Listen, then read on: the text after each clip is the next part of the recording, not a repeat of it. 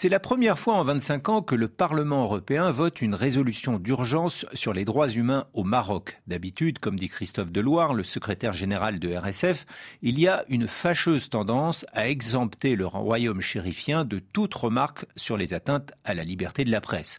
On préfère voir en cet ami de la France un partenaire commercial ou un lieu de tourisme et de villégiature et peu d'Européens cherchent à savoir pourquoi le Maroc est juste derrière l'Algérie à la 135e place sur le classement de la liberté de la presse. Même le Soudan ou la Libye font mieux. Bien sûr, et c'est aussi ce qui explique que la résolution ait été adoptée par une écrasante majorité, 356 voix pour et 32 contre, cette prise de position du Parlement européen intervient dans un contexte, celui du Maroc Gate. Si l'on se souvient surtout du Qatar dans cette affaire de corruption de parlementaires européens qui a mené à l'arrestation de l'ancien eurodéputé Pierre Antonio Panzeri, il n'en demeure pas moins que c'est le Maroc qui était visé par la justice belge. Pour tenter d'empêcher la résolution sur les droits humains, des lobbyistes marocains ont d'ailleurs tenté de faire valoir à Strasbourg qu'on ne pouvait pas s'appuyer sur des reportages de médias pour accabler un pays. Cela en dit long sur le peu de considération que porte le royaume aux journalistes indépendants. L'un d'eux, Omar Radil, lauréat du prix RSF, a été condamné à six ans de prison en appel l'an dernier après avoir déjà purgé deux ans de détention.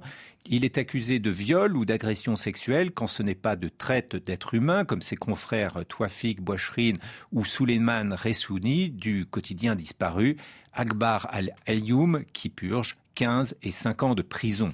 Des allégations bien commodes en pleine époque MeToo pour dissuader les journalistes d'enquêter. Résultat, malgré un code de la presse de 2016 qui supprime les peines de prison pour les délits de presse, des poursuites judiciaires sont engagées sur de faux prétextes contre des journalistes gênants. Selon RSF, les sujets hautement sensibles s'appellent la corruption, le Sahara occidental, la monarchie, l'islam, voire la gestion de la pandémie. La situation est aggravée par le que des médias indépendants souffrent d'un accès très limité aux ressources, notamment publicitaires. Enfin, la résolution dénonce explicitement la surveillance dont a fait l'objet Omar Hadi et d'autres journalistes à travers le logiciel espion Pegasus, avec la volonté ainsi de remonter à leurs sources.